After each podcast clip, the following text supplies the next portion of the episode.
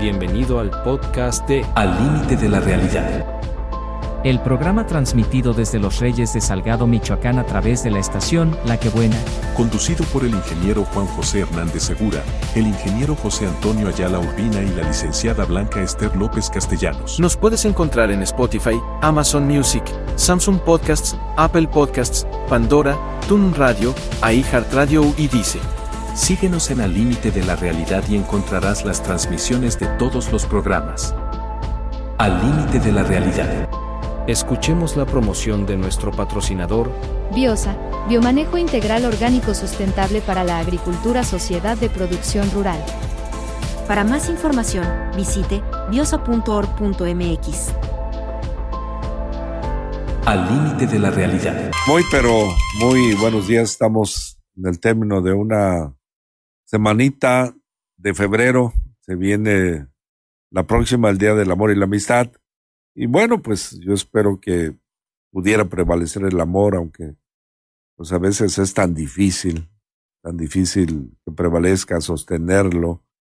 Pues en fin, pero hoy de lo que vamos a hablar en este programa es de política, de políticos no, porque luego lastima uno corazones, pero sí de política y recordando, antes de dar entrada a, a, nuestros amigos, eh, co-conductores del programa, eh, hacer una reflexión, o quizás dos reflexiones para entender un poquito el comportamiento humano.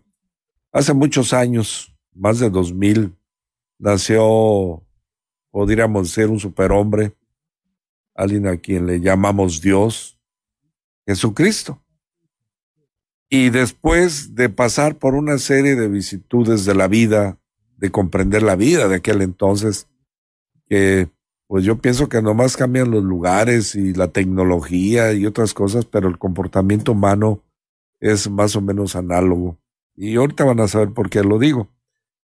Cuando pues empieza todo el calvario, Jesucristo, un momento antes de empezarlo, dice Poncio Pilatos porque había también una prerrogativa de gobierno donde ponían a dos personajes, a dos sujetos, ante una multitud que se congregaba. Y pues eh, recuerdo que Jesucristo convertía el agua en, vino, pues porque estuvieran las fiestas bien, ¿no? Eh, revivía muertos, eh, daba de comer, multiplicaba los panes, pues daba de comer, ¿no? Este, eh, curaba enfermos y nunca pretendió tener un puesto, un puesto, pudiéramos decir, público, ni en el Cenedrín, ni siquiera derrocar al gobierno que en aquel entonces existía, el dominio o el yugo, eh, pues ahora sí, de los romanos. Y estaba otro, otro individuo, era sanguinario, que sí quería liberarse del yugo de los romanos y era parte de su lucha, de su formación de ser. Así nos dice la historia Barrabás, que ella tenía en su haber algunas muertes, eh, este, y que bueno, pues, de alguna forma también el pueblo le tenía un cierto reconocimiento al pueblo judío. Y se pone en la palestra a Jesucristo y a Barrabás. Y les pregunta al pueblo a quién quieren que crucifiquemos y a quién quieren que soltemos. Bueno, pues eh, el pueblo elige que suelten a Barrabás.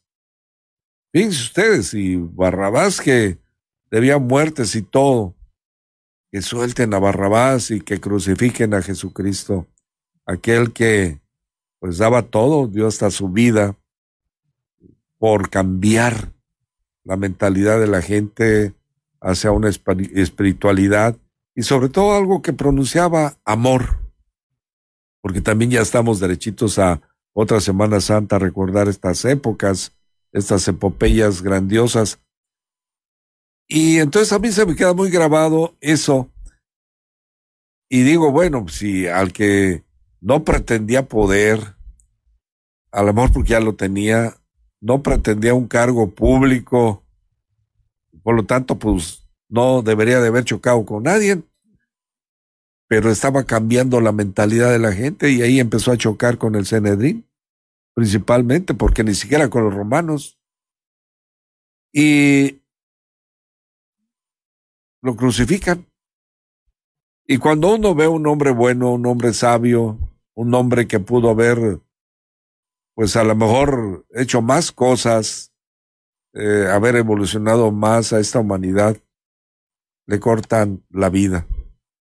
¿Qué se podría esperar de cualquier político o de cualquier gente?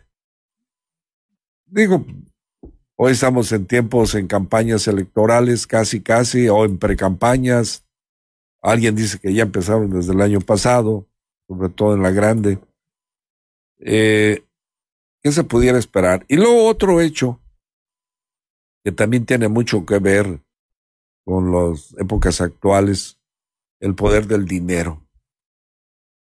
Eh, para aprender a Jesucristo, pues como que no lo reconocían los romanos muy bien, a la gente que iba a aprenderlo y hubo un vendedor. Yo se los enseño, yo les digo, ese es con un beso, y fue Judas. Y él se le achaca eso, pero Judas, Judas era el tesorero del grupo, era el que administraba la lana. Y él dijo, bueno, pues 30 monedas no me caen tan mal. ¿Por qué se enemistó con Jesucristo? ¿Por qué hizo lo que hizo? Pues alguien dice que de todos modos ya estaba vaticinado que eso sucediera y le dieron el papel a Judas, de que fuera el Judas, 30 monedas.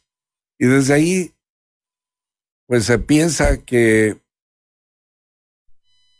sucede también algo importante, cómo empezamos a imbuirnos en lo material. Las monedas representan la materia, lo material. ¿Cuántos de nosotros no vamos toda nuestra vida a tener bienes, posesiones, porque supuestamente eso nos va a dar la felicidad. Y a lo mejor por eso muchos políticos, como muchos empresarios, como mucha otra gente, ¿no? Busca obtener dividendos muy rápidos para tener una vida más cómoda, para supuestamente tener lujos, placeres y todo lo demás. Y entonces empieza a devaluarse también el político porque vemos desde presidentes municipales, bueno, desde a lo mejor hasta comisarios ejidales, que es puestos más simples, jefes de tenencia, ya digamos presidentes municipales, que entran pobres y salen menos pobres. Y el que sale bien o hasta más pobre, decimos que es un tonto. Fíjense bien, es la, la, la, eh, que ayudó y que no robó y que salió no como entró, sino salió menos, este, decimos que es un tonto. Y entonces todo el mundo quiere no ser tonto, quiere sustraer de las arcas o hacer negocio a la sombra de un puesto público. Y así muchos se enriquecieron. Apoyaban políticos y los políticos cuando estaban, pues les daban obras, les daban canonjías, prebendas, para que a través del Estado, pues hicieran millonarios, multimillonarios. Y no es una historia de este país, es una historia del mundo. Hoy estamos en un tiempo electoral donde, pues, los eh, que se proponen, desde regir los destinos de la República hasta los destinos de un ayuntamiento, pues de pronto son dadivosos, de pronto son buena onda, saludan a todos. Eh, pero ¿qué deberíamos de ver? A lo mejor los cargos que han tenido, si los han hecho con responsabilidad o no. Y lo digo porque, por ejemplo, hay hoy un presidente de la República muy polémico, muy polémico, que hizo una política diferente a lo que se venía haciendo y a los que antes les daban, pues ya no les dieron y pues se los echó en contra porque ya no les dio. Eh, y a los que nunca recibían, empezaron a recibir que eran millones de gentes, becas simplemente a jóvenes eh, tratando de pensar que de esa manera íbamos a construir una república con trabajo, con dedicación. Y, y bueno, pues de todos modos se le echan encima. Hoy con los medios de comunicación, pues más estudiados que nunca, donde a falsas noticias, en fin. Pero le da también otro cariz a la política actual. Eh, hoy sí el pueblo pienso que está más politizado o que estamos todos observando, que vemos a quienes queremos que sean nuestros gobernantes, que defiendan nuestros intereses, o por lo menos eso pensamos, porque anteriormente defendían los intereses, pero de los que movían todo el tenglado, ¿no? En donde quiera. Y hoy pareciera que las cosas empezaron a cambiar. Entonces, ¿cómo debe de ser nuestro político actual? ¿Cómo debe de ser mi presidente municipal o los presidentes de esta región? Porque pedir que los que se la están jugando allá arriba para presidencia de la República nos hagan caso, pues es, es mucho pedir, porque pues somos tantos millones de mexicanos que no alcanzaría el tiempo para escucharlos a todos, pero aquí, en nuestra región, creo que sí hay el tiempo para que los ayuntamientos, los que van a las presencias municipales, a las regidurías, puedan convencer con su gente y saber por dónde ir, por dónde encaminar, dónde generar la riqueza, porque la riqueza se genera con trabajo. Y, y esa es la riqueza de un país. Aquí en nuestra región la riqueza se genera en el campo. Tenemos una parte del campo generador de riqueza que es la agricultura.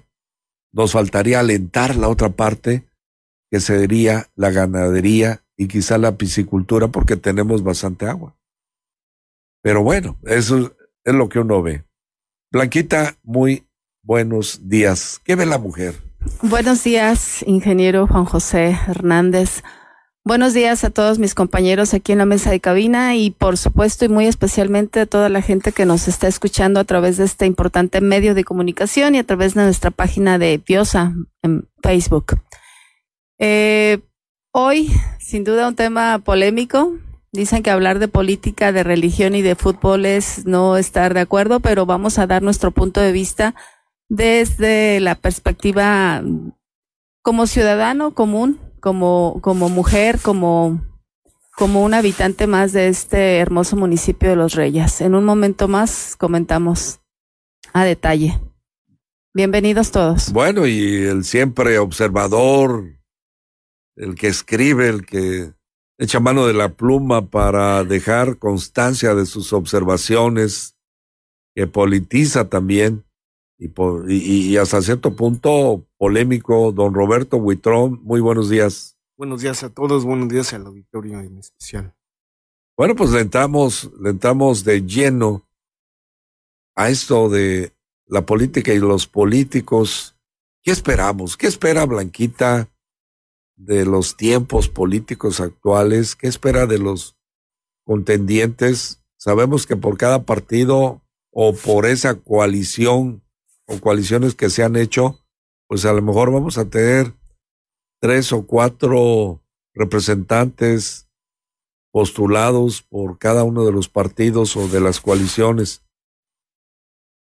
Y uno solo va a llegar, el que más convenzca, no el que más, el que más pueda servirle a una sociedad, porque a veces algo pasa. Alguien puede ser el bueno, el que podría llevar el municipio a otro nivel, pero no siempre gana ese.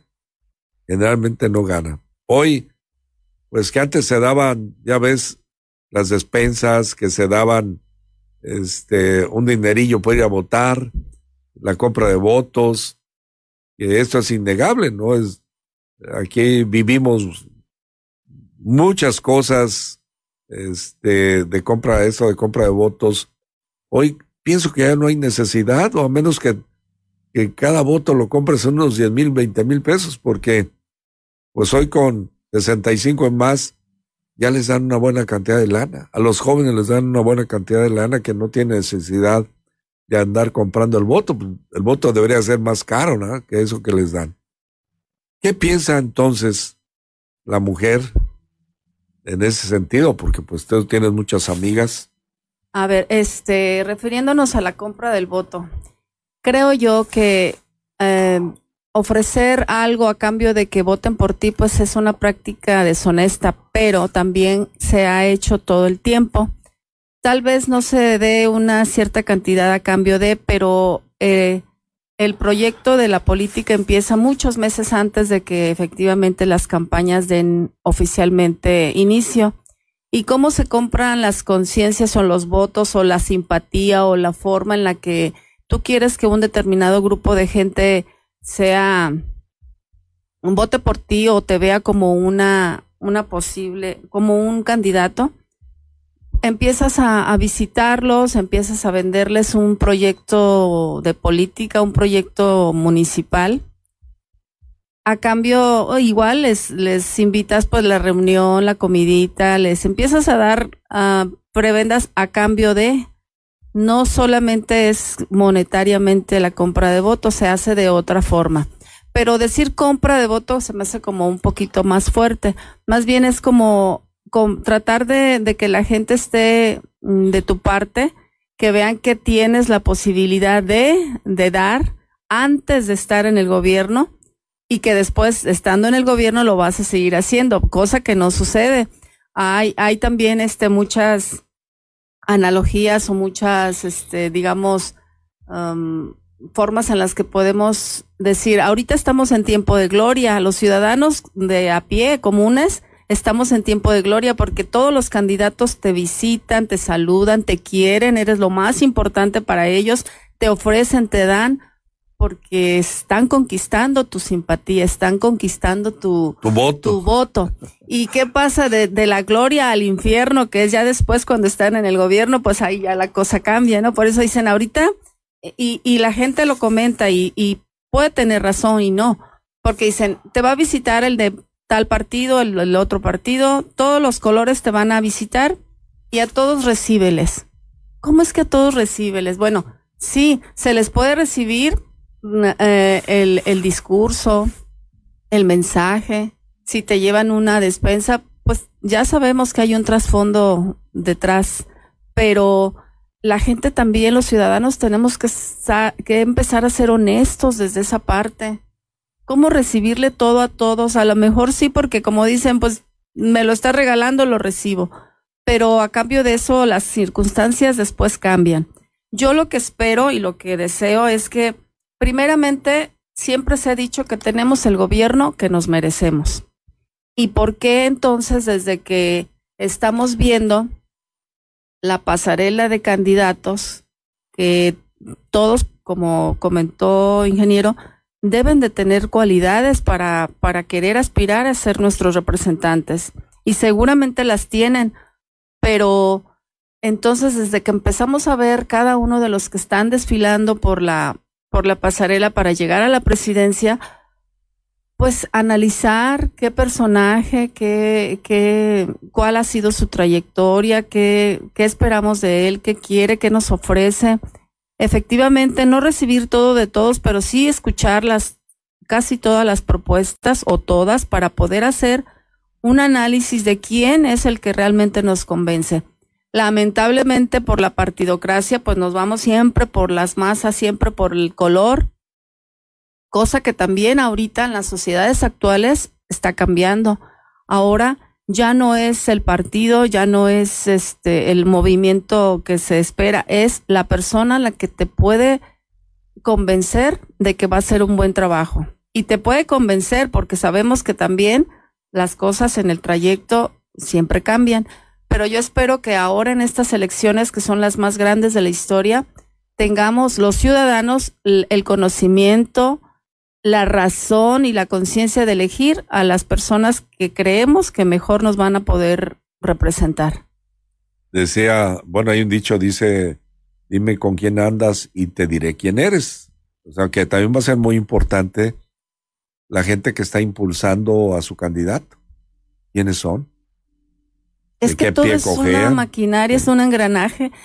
Hay un personaje que va a ser el candidato, pero detrás de ellos hay muchísima gente que los impulsa, que los apoya, que son su equipo, que van a estar en algún momento dentro de las de la administración pública. Entonces, aquí en esto de la política todo cuenta, pero ciertamente uno va a la cabeza y esa cabeza o ese ese representante pues nos tiene que convencer de que de que no lo va a hacer solo, pero que con su gente, con su equipo nos pueden dar un buen un buen servicio, porque también ahora el presidente de la República ha establecido en su proyecto de nación que todos los funcionarios públicos nos vamos a llamar o se van a llamar servidores populares.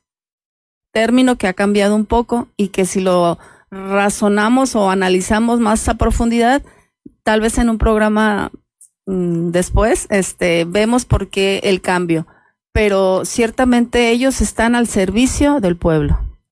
Eso debería de ser, pero a veces se reciben de malas, en fin. Los Precisamente es lo que se trata de cambiar. Eh, y aquí la cuestión que es todo un aparato administrativo también que no puedes cambiar, porque están sindicalizados, por, y, y que, pues ok, cambia el de arriba y algunos funcionarios, pero los demás no cambian. Y entonces el servicio que están prestando pues sigue siendo igual de pésimo a veces, ¿no? Roberto Huitón, buenos días. Sí, buenos días, ya saludé.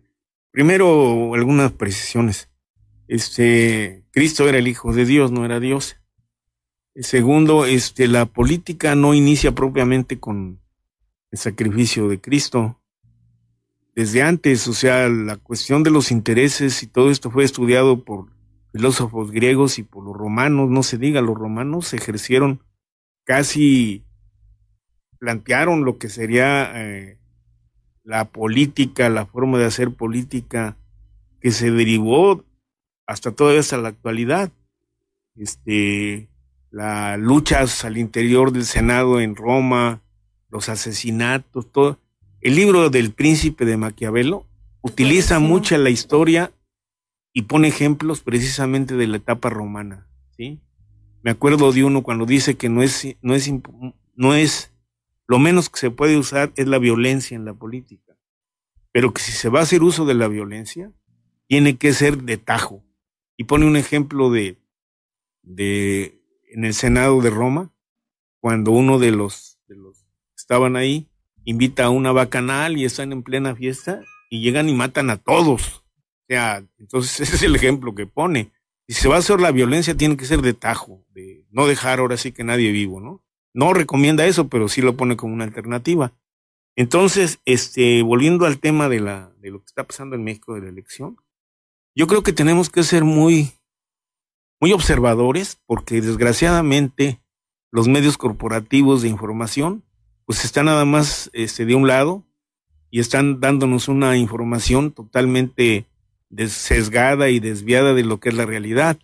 Pongo el ejemplo de las acusaciones sin fundamento, y, incluso ellos me lo han reconocido, sobre Andrés Manuel de que es narco y fue en el 2006, ¿no?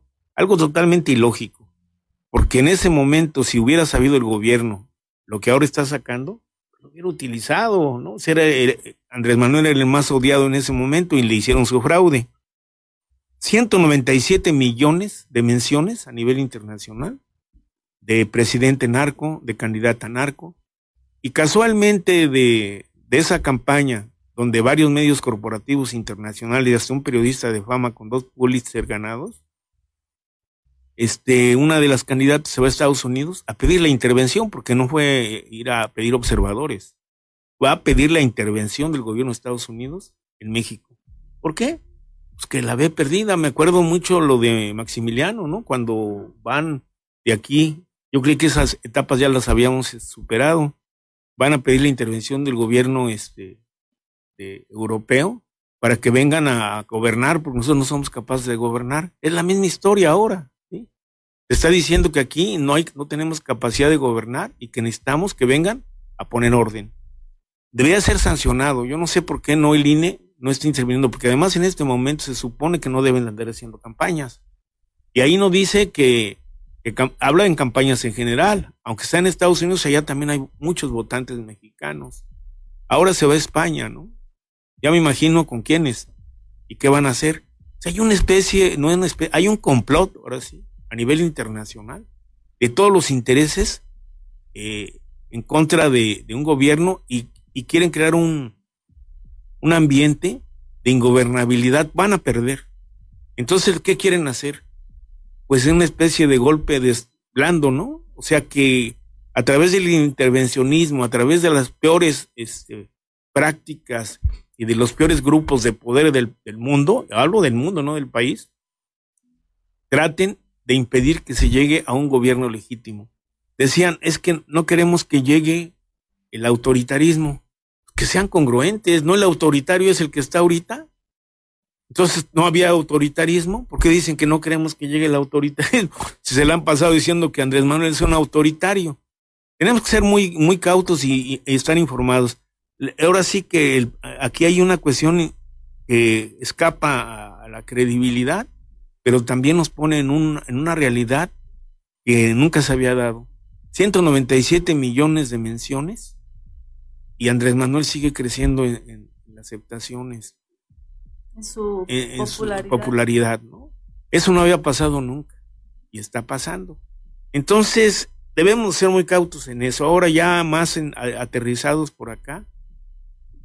En la política se manejan intereses.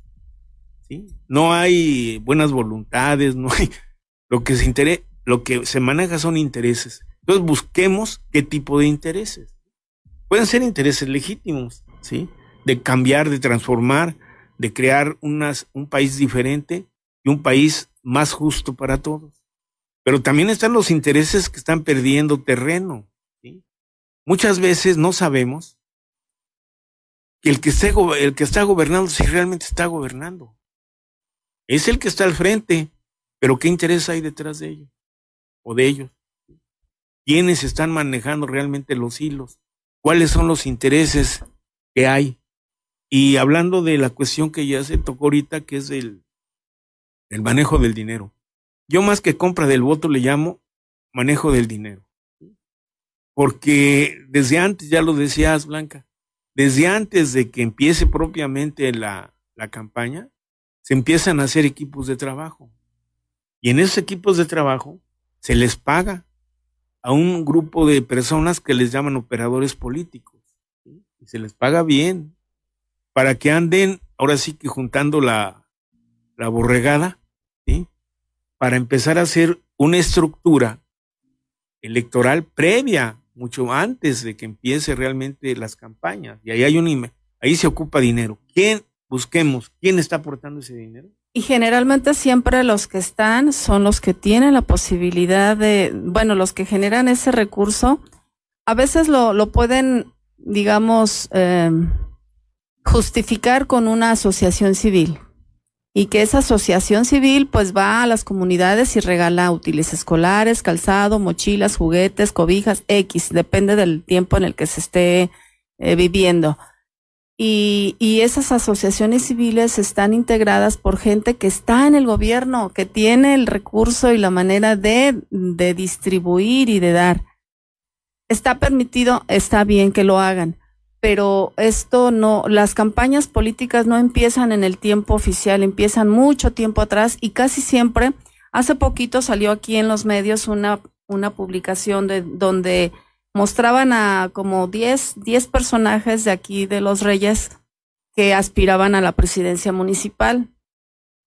Llama particularmente la atención que todos están dentro del gobierno, en una posición, en otra, o estuvieron, o algo, pero casi todos están en el gobierno y quieren estar porque pues que están en el en el yo no vi esa publicación pero de seguro esa publicación también tiene su intención ¿por qué nada más del gobierno? porque hay gente que no está en el gobierno y anda, queriendo aspirar bueno, e, esa se publicó en ese momento, hace meses, no recuerdo exactamente, ni tengo el dato preciso, solamente que bueno, aunque no estemos en esa publicación, veamos ahora los que sabemos que quieren estar, pues es gente que de alguna manera tiene la posibilidad de, y gente que le ha trabajado y que a lo mejor merece que se ha reconocido su trabajo y adelante. Todos los que de alguna manera quieren es porque saben que pueden.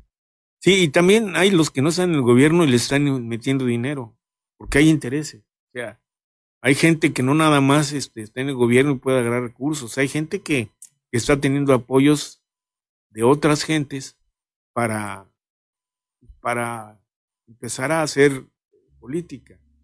El, afortunadamente, yo creo que desde hace unos años, y ahí sí también eh, AMLO tiene que ver, es lo que se le, él llama la revolución de las conciencias. La gente, Andrés Manuel, se ha llamado, este, y es empezar a, que, a, a pensar diferente y empezar a buscar detrás. Ya la gente no la engaña tan fácilmente. Antes la verdad sí, ¿no? Antes la gente sí se la creía. Pero ahora no, ahora cuestiona, ahora se pregunta. Por eso es que Andrés Manuel está ahí, si no ya lo hubieran tumbado de hace rato. Entonces se está creando eso que él llama la revolución de las conciencias, que pues está dando esa, esa preferencia electoral abismal. A pesar de todo el dinero que se está inyectando, es el caso, ¿no?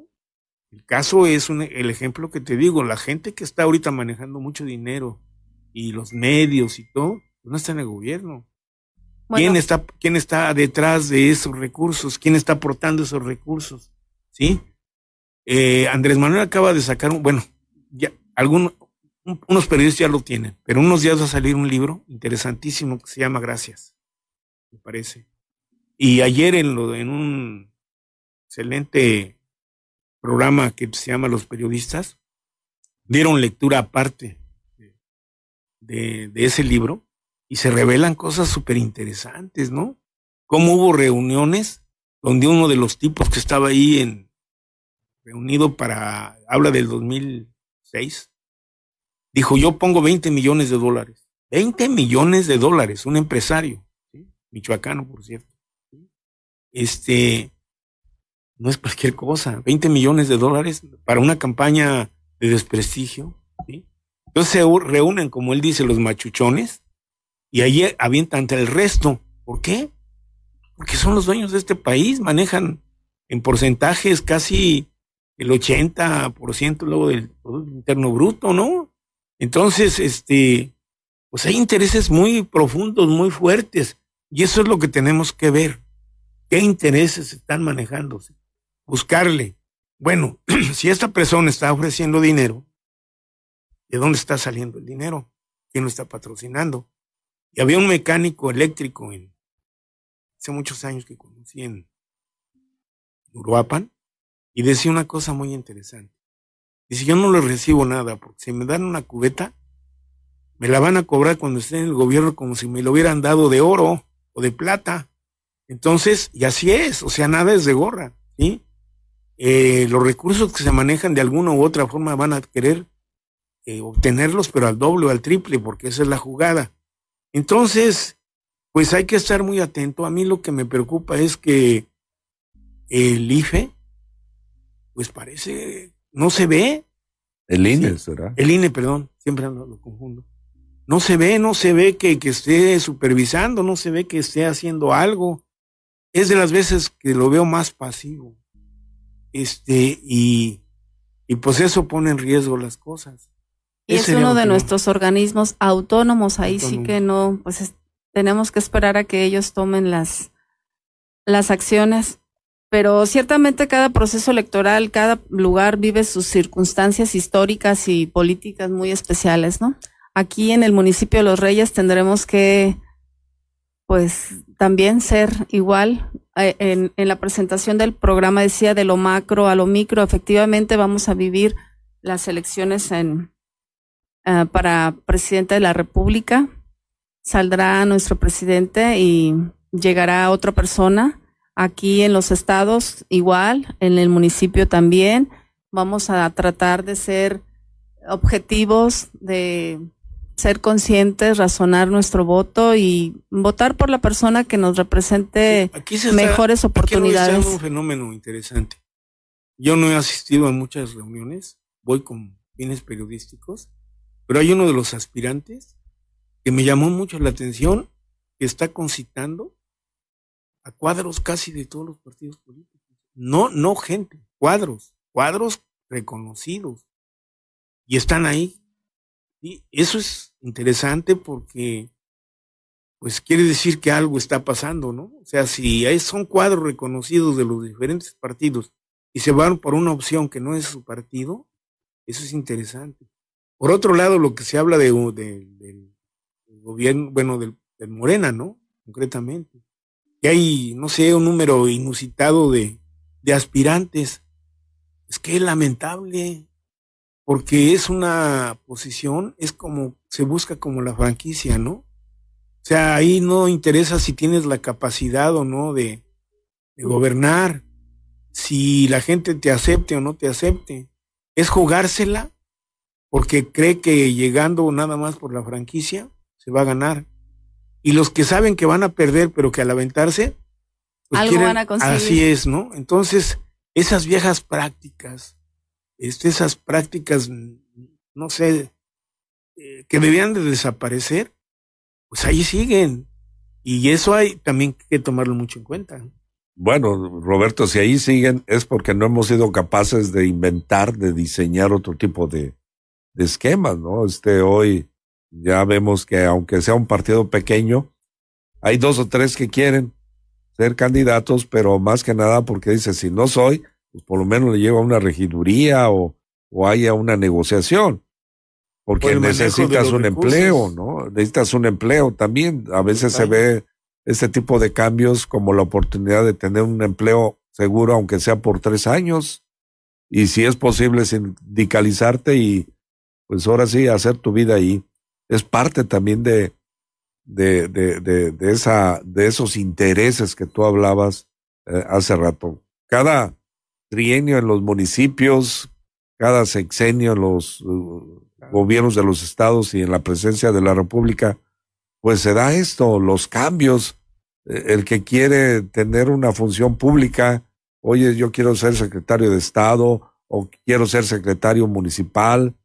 Y luego, con esa apertura también que hubo en las leyes donde si eres presidente municipal o diputado, te puedes reelegir. Si hiciste un buen gobierno, pues con suma facilidad te vas a volver a reelegir, porque aparte del aparato que está construido municipal, eh, este, con lo que decía Blanquita, los recursos que hay, pues te enfocas a hacer muchas obras. Sí, aunque después en tres años ya no hagas ninguna o hagas la mitad de lo que hiciste. Pero, pues es preservar el poder. Y aquí en la región, yo estoy seguro que más de alguno va a pretenderse reelegir. Y esa es la otra coyuntura, porque se puede, porque hoy la ley ya lo permite. Y, y se las va a poner difíciles a los demás.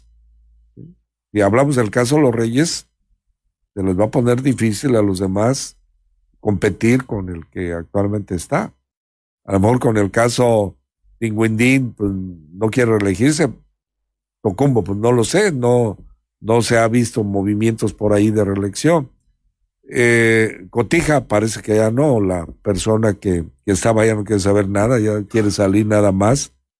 Periva, pues tampoco, eh, vamos a decir que pretende reelegirse, no, hay, no hay con qué, ¿no? Este, Peribán. Y así cada caso, ¿no? Pero hay desde los diputados, a mí sí, el diputado federal, pues por acá se paró muy poco, si es que se paró, ¿no? O alguna acción. Alguna reunión de su partido. reunión o algo, nada, ¿no? Yo no lo conozco. Ni lo conoces. Entonces, pues es difícil. Y ya no digamos del diputado local, que es de los Reyes, que pudo haber hecho mucho, mucho, pero bueno. Pues no, hizo mucho. Pues no sé. Para él. Pues a lo mejor para él, pues, pero eh, es la cuestión esa de a quién vamos a apoyar para que sea nuestro representante. Y hoy sí, pueblo, pueblo, pueblo, yo espero que se fijen bien y en quién van a, a, emitir su voto y que sea una persona, pues que más o menos en su vida haya sido ordenada, que sea administradora, porque aquí se requiere un, un administrador, que sea política, que se requiere diálogo con la gente. Hay, como tú dices, hay muchos intereses y esos intereses pues hay que tratar de, en un crisol, ¿sí? de, de, de amarrarlos ahí para caminar todos juntos, que es lo que nos hace falta, caminar juntos. Porque si alguien gana, que es lo otro, lo que tú decías hace rato, los que perdieron le están echando trancazos. Si alguien, si hay 10, dice Blanquita, 10 candidatos de un partido aquí, y queda uno, los otros nueve se van a otros partidos y le echan trancazos a ese que quedó, o lo que tú quieras. Se sienten insatisfechos, inconformes, y entonces, ¿cuál partido? No lo sé, es, eh, te lo digo porque, bueno, ya también por experiencia propia, ¿no? Este, eh, si no tienes un puesto de representación, se va para otro lado. Fíjate que a muchos les conviene que no sean conocidos. Cuando no son conocidos, pues la gente no sabe. Pongo el ejemplo del diputado local. El diputado local, la gente que lo conoció, o sea, nosotros, este, aquí perdió, ¿sí? Porque sabíamos. ¿Y dónde ganó? Pues donde no lo conocían. Entonces a él le benefició el que no lo conocieran, porque si lo conocieran, pues no, no hubieran optado por él. Entonces se juegan muchas cosas, ¿no? Muchos intereses, muchas formas, y más ahora con, ya se, hay una especie de especialistas en el manejo de imagen, oh, sí, la mercadotecnia política está muy... Este, pero afortunadamente también está el avance de la conciencia de las personas. Pero luego, cuando hablamos, yo, yo hablaba de Jesucristo en ese esquema de que no pretendía, a lo mejor, pues todos tienen sus intereses. El interés de él era que nosotros evolucionáramos, ¿no? Hacia el amor, hacia la alta conciencia. Eh, pero que más sin embargo, cuando lo ponen en una posición de a quién quieren que libere, este, liberan al sanguinario, al, al, otro, ¿no? Me refiero a eso nada más, ¿no? Entonces, ¿qué se puede esperar de cualquier cristiano que se ponga en la palestra a decir, eh, apóyenme o denme su voto porque, pues, eh, siempre salen con los zapitos al sol? Por eso yo, todos los candidatos a los que pretenden, yo mis respetos, porque el ponerse a, a decirle al público, yo quiero ser, al público votante, yo quiero ser, ya es, ya es mucho. Tenemos un ejemplo también aquí a nivel de nuestro país de pues de cómo se dan las cosas, de cómo se desperdician oportunidades. Cuando fuimos, a España, tal vez recuerdes un, una sobremesa que tuvimos cuando les dije a los amigos españoles que sus antepasados la habían regado grueso con México. Porque cuando llegaron, los nativos de acá les daban la categoría de dioses. Pensaban que eran dioses. Imagínate darle a un humano esa categoría. Si hubieran sabido utilizar eso, hubieran hecho un mundo diferente. Alejandro Porque hubieran hecho, eh, hubieran hecho este aquí lo que quisieran, siempre y cuando pues, fuera algo positivo. Pero como dice la canción de la maldición de Malinche de Gavino Palomares, pero los dioses ni comen ni gozan con lo robado, ¿no?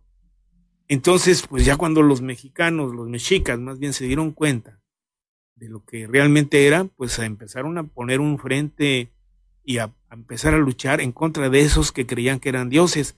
Pero así somos, el humano es tan torpe que no sabe aprovechar las oportunidades que se le dan en aras de la ambición y es lo que pasó también allá en, en, Judea y en todas esas partes, ¿no?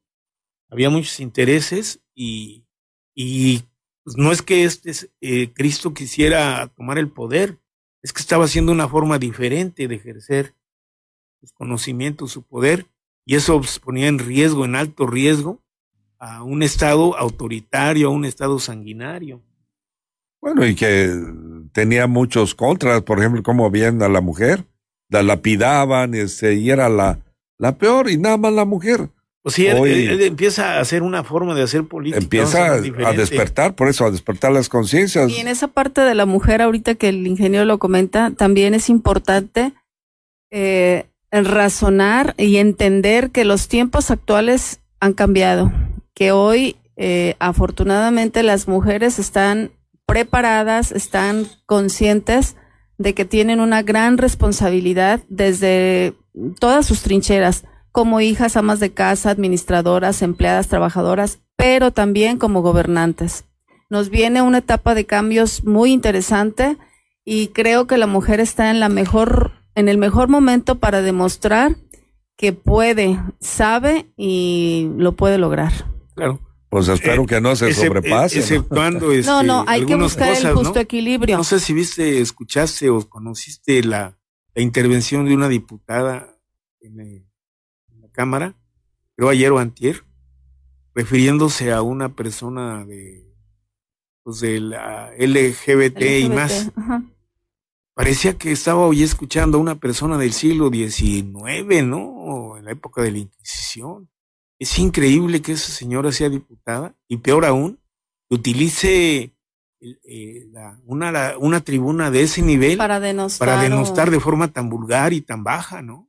No, este, en este proceso lo que también se pide es que sea un proceso democrático, abierto e incluyente. Es que decías que mujer y es un ejemplo, ¿no? Y es mujer no, y pues a veces las mujeres también Qué grueso. Bueno, es que no, no somos, somos pues este, seres, humanos, llenos de defectos y pero alguien sube y no todos los que suben son virtuosos totalmente, ¿no? En eso tenemos que comprenderlo. Hay flojos, hay diputados que nomás fueron a levantar la mano y ni una iniciativa, ni siquiera abordaron la tribuna, nunca. Yo creo que señora la va, a sancionar, ¿con APRED se llama? Lo de para la violencia de género. Ah, no, la también de, de, discriminación. Mm. Bueno. La debería de Se nos terminó el, el, el, tiempo. Terminamos, Blanquita. Sí, solamente pues este tema creo que resulta un poquito, bueno, mucho apasionante en el sentido de los tiempos que estamos viviendo.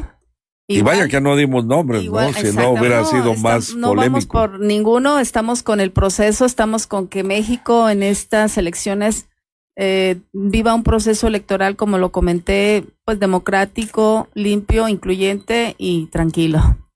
Roberto. Pues yo tengo mucha confianza en que las cosas van a seguir un proceso de cambio y que hay base social para apoyar este cambio y que esto va a fortalecer aún más eso que le están llamando la revolución de las conciencias de ahí el temor y de ahí tantos millones y de ahí tantos intereses que se quieren conjugar porque quieren detener esto. Entonces yo tengo mucha confianza en que sí va a haber un cambio y va a continuar el cambio y que va a haber base social como la ha habido para sostenerlo. Así es. Pues yo esperaría medir el cambio que tú hablas, Roberto, con una acción. Mayor número de votantes. Ojalá, no voy a decir que fuéramos el 100%, porque es imposible, pero si nos acercamos a un 80, a un 90, quiere decir que sí hubo revolución de conciencias. Que voten por el que les dé su regalada gana, pero que vayan a votar, que emitan su voto. En ese porcentaje, yo sí me atrevería a decir, oye, Roberto, sí hubo una revolución de conciencias, pero si siguen votando como siempre el 32, 35, 40% para elegir a un gobernante, andamos igual, no hubo revolución de conciencias. Bueno, pues agradecemos a Rubén Godínez. Dice, buenos días, saludos fraternos. Difícil tema para hacer comentario. Hablando de gobierno federal lleno de mentiras y destructor de las instituciones y contrapesos. Tenemos Venezuela, Cuba, Nicaragua.